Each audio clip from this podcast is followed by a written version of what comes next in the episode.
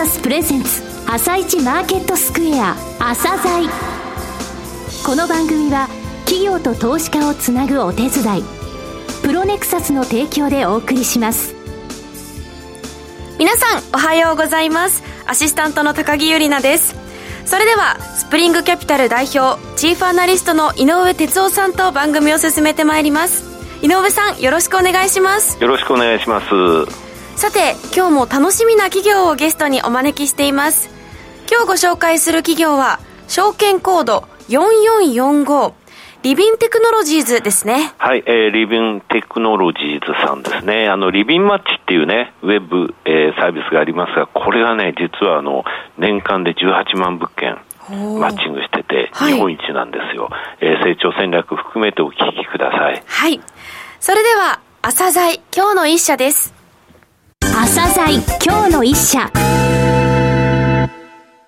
本日は証券コード4445東証グロース市場上場のリビンテクノロジーズさんをご紹介いたします。お話しいただきますのは代表取締役社長の河合大夢さんです。本日はよろしくお願いします。よろしくお願いします。えー、御社ですね、住生活領域における社会問題をテクノロジーの力で解決する IT 企業を標榜されていらっしゃいます。えー、斬新なサービスラインナップで事業の展開を図られていますが、えー、まずは簡単にですね、事業内容を含めて会社の自己紹介をお願いします。当社が行っている不動産プラットフォーム事業というのは、はい、マッチングサービスと不動産 DX サービスというえ2つの事業を展開しています。えー、マッチングサービスなんですけれども、不動産をお持ちの方のですね、はい、売りたいだったりとか、貸したいという不動産に関するですね、まあ、ニーズを持っている不動産所有者であるエンドユーザーとですね、我々のクライアントである、えー、住宅関連会社ですね、えー、不動産会社となんですけれども、これらをですね、リビンマッチという我々の運営しているサイト上でマッチングするというのを我々の主力サービスにしています。で、実際年間18万物件超のですね、はい、マッチングが実現しているという形になります。これマッチングさせるということは、両方とも集めなきゃいけないじゃないですか。はい。その仕組みってどうなんですか、これ？えっと、まず、エンドユーザーですね、不動産所有者を集めるというところに関しては、うん、ウェブマーケティングを使って、まあ、いろんな手法あるんですけれども、さまざまなウェブマーケティングを使って集客しています。不動産会社とか住宅関連会社の集め方に関してはですね、うんはい、我々が全国に、えーと、5拠点の営業拠点があるんですけれども、はい、営業マンが一社一社クライアントさんを訪問等のですね、営業して獲得しているという形になります。これ何社ぐらいあるんですか？全部でですね、稼働ベースでですね、はい、現時点で約2000社超のクライアントがございます。なるほど。マッチングの収益構造ってどうなってるんですか？不動産会社さんとかですね、住宅関連会社さんに、はい、そのマッチングがですね、あった件数分だけですね、はい、えー、ご料金頂戴するというような、まあ、成果に連動したですね、料金体系になっております。はいこれエンドユーザーの不動産を所有している人が売りたい、貸したいっていう時に、エンドユーザーからはお金はもらえません。あ、もらわないということなんですね。はい、この仕組みがリビンマッチっていうものなんですね。はい。リビンマッチって不動産の売却、あと貸したい。それ以外にも他に、えー、どういうマッチングされてるんですか？えー、土地活用ですね。はい。余ってる土地を有効活用したいと。うん、だったりとか、リノベーションの比較だったりとかを行えるサイトになっています。このマッチングサービスの事業なんですけれども、はい、近年ニーズが拡大しているリースバックのですね、はい、比較サービスであったりとか、はい、外壁塗装の比較サービスですね、塗りマッチというんですけれども。塗りマッチはい。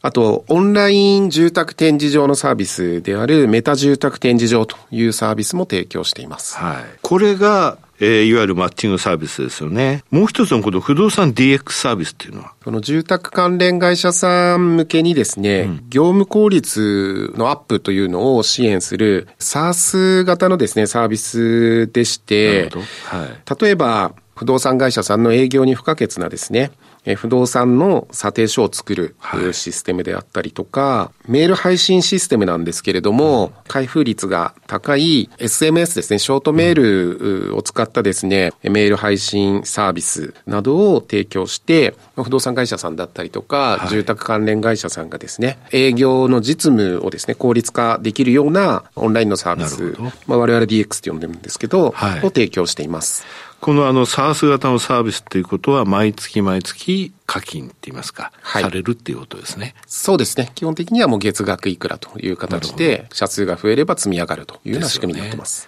さて、御社の強み、社長はどうお考えでしょうか？あの、すべてですね、まあ、自社で行える体制っていうのを整えてまして、はい、それ何が自社で行えるのかというと、サービスの開発ですね。はい。エンジニアが、まあ、社内にいて、まあ、内製してるっていうところなんですけど、うん、あと、ウェブマーケティングですね。この作ったメディアへの集客、あとクライアントさんを開拓する営業というのが、このすべて自社で行える、うん、三位一体の体制というのが強みの一つです。はい。その三位一体の強みの最後の部分、営業？意外とこういうあの営業の人間って御社の同業いらっしゃらないですよね。この我々が属しているこの不動産テックのカテゴリーで、はい。営業マンをですね、足で稼ぐというか、うん、その営業拠点を増やして、クライアントさんにしっかり人間がですね、提案していける体制をとっているところしかですね、不動産テックのカテゴリーでは強いところはないっていう感じになりますね。ね。クライアントから受け取るですね、料金体系ですね、はい、フィーの体系も特徴的でありまして、はい、総客数というか、クライアントさんへのですね、うん、マッチング数に応じた成果連動型の料金体系になってまして、メディアとしての費用対効果が高い、もう一定の効果があって初めて、はい、はい、料金が発生するというところで、費用対効果が高いというところと、まあ、費用対効果が高いのが、まあ、あらかじめ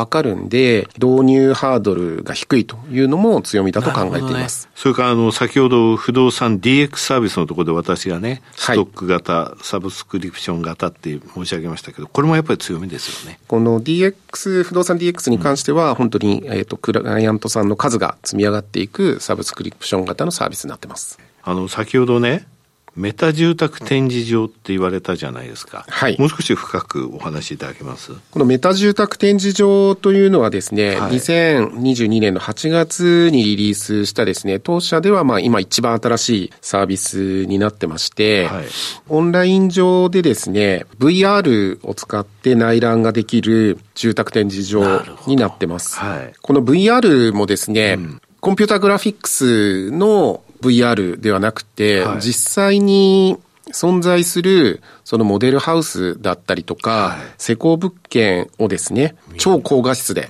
撮影したものを VR で内覧できるというものです。今現在あの、何社ぐらいっていうか、何棟ぐらい？会社さんの数で言うと約30社、はい、え展示している、えモデルハウスの棟数で言うと、400棟超のモデルハウスがすでにはい、展示されてます。リアルのですね、はい、住宅展示場で100棟を超えてるところって日本にないと思うんですね。ねはい。はい。で、現時点で、まあ、すでに400棟超ありますし、あとなかなか難しいのが、一つの住宅展示場って、一、つの住宅会社さんが1棟とかしか大体建ててないんですけど、ねはい、まあ、複数棟見たいじゃないですか、すね、同じ会社さんのやつも、はい、で。そういうのがですね、あの、オンラインなんで簡単に複数棟見れたりとかするっていうのもあります。また、あと VR をですね、はい、内覧をして、エンドユーザーさんがですね、うん、で、具体的なイメージをですね、持っていただいて、ここの会社さんいいなとか、はい、こういうお家建てたいなと思った方がいたら、そこからですね、そのまま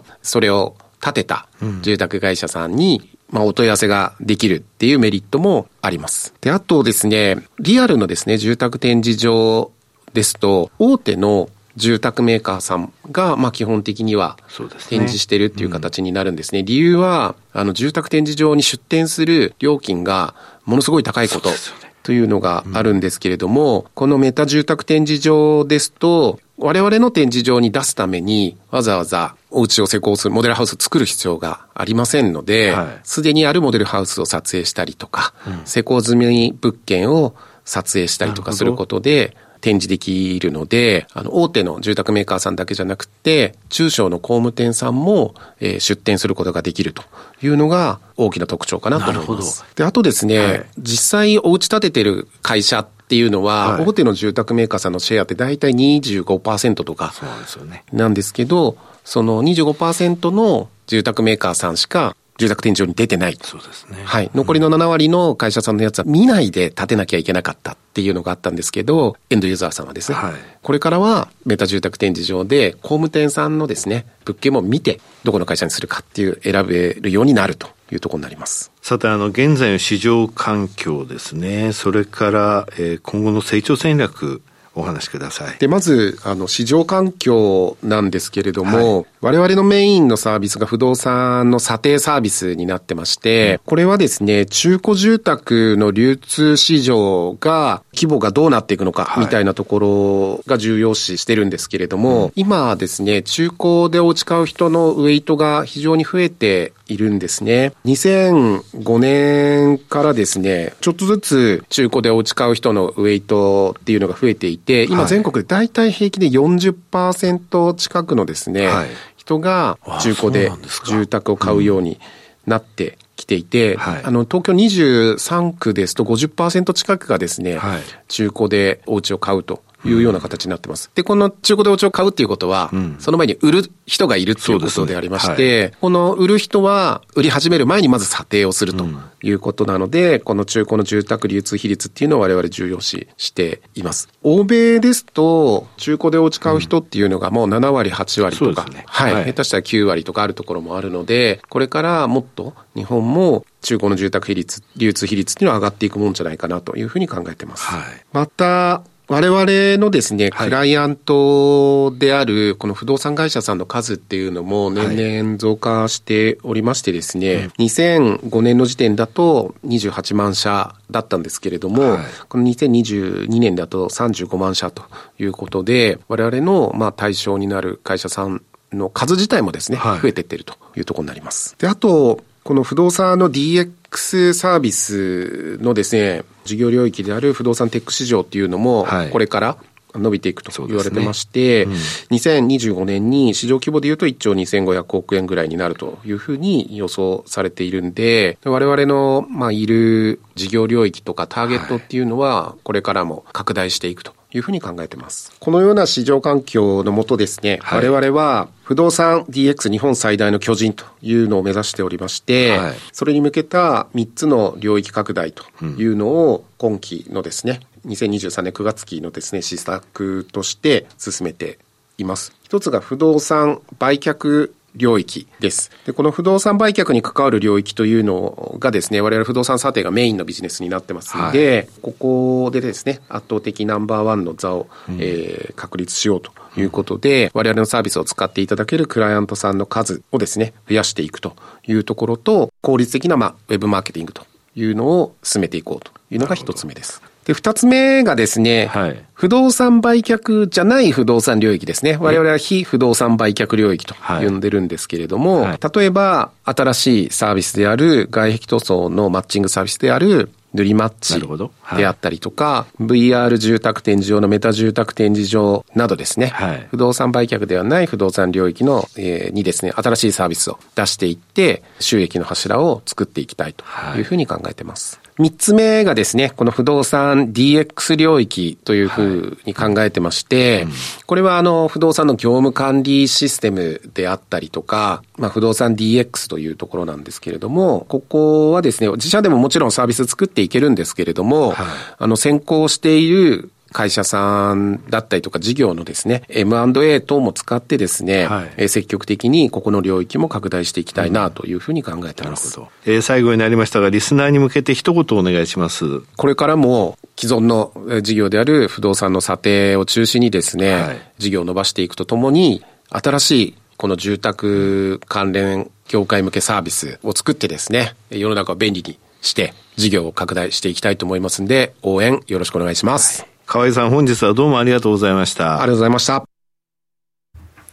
今日の一社、リビンテクノロジーズをご紹介しました。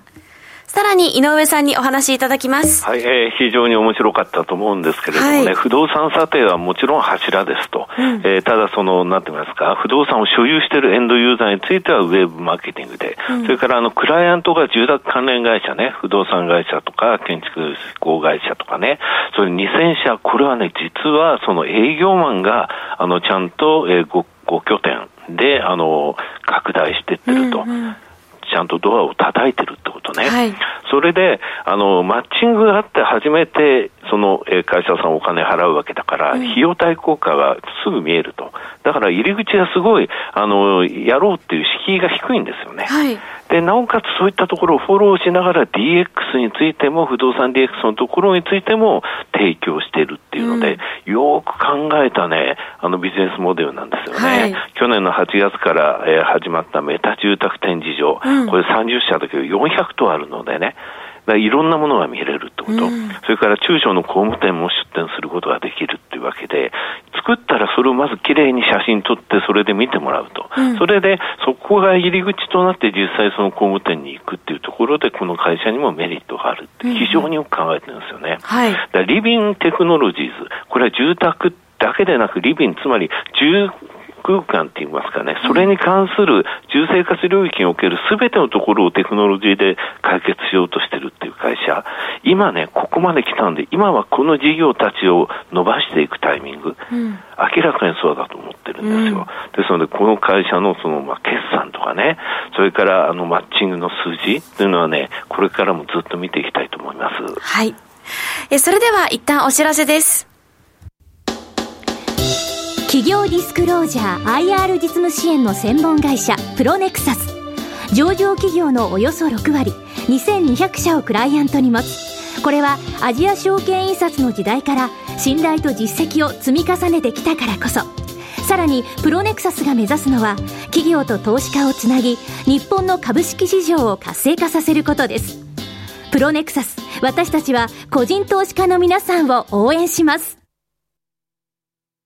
井上哲夫今日のストラテジー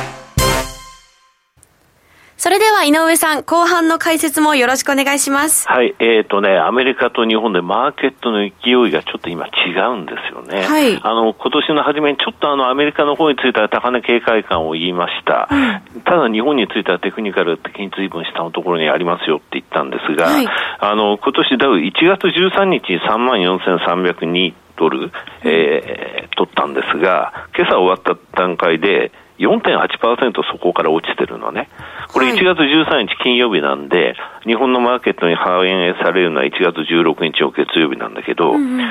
月16日日経平均2万5822円で、昨日2万7445円。これね、6.3%上昇してるのよ。うん、ダウが4.8%落ちてる時に日経平均6.3%上がってる。はい、つまりもう、そこの、あの、アウトパフォームで言ったらもう10%ぐらいになってるのね。うん、なんでこういうことが起きてるかっていうと、さっき言ったその1月16日からの5週間で、外国人が日本株を現物を買うとともに先物を買い戻してるんだよね。うん、でこれがね、現物この5週間で8155億円買ってるんですけども、先物はね、2兆2377億円、これ買い戻しですよ。が行われていると。だから3兆飛んで532億。それぐらいこの5週間で買ってくれて、ただ先物中心。この勢いが止まった時が、また、えー、ちょっと怖いなというところですね。はい。はい。井上さん、お時間になりました。今日もありがとうございました。リスナーの皆さんもまた来週。朝鮮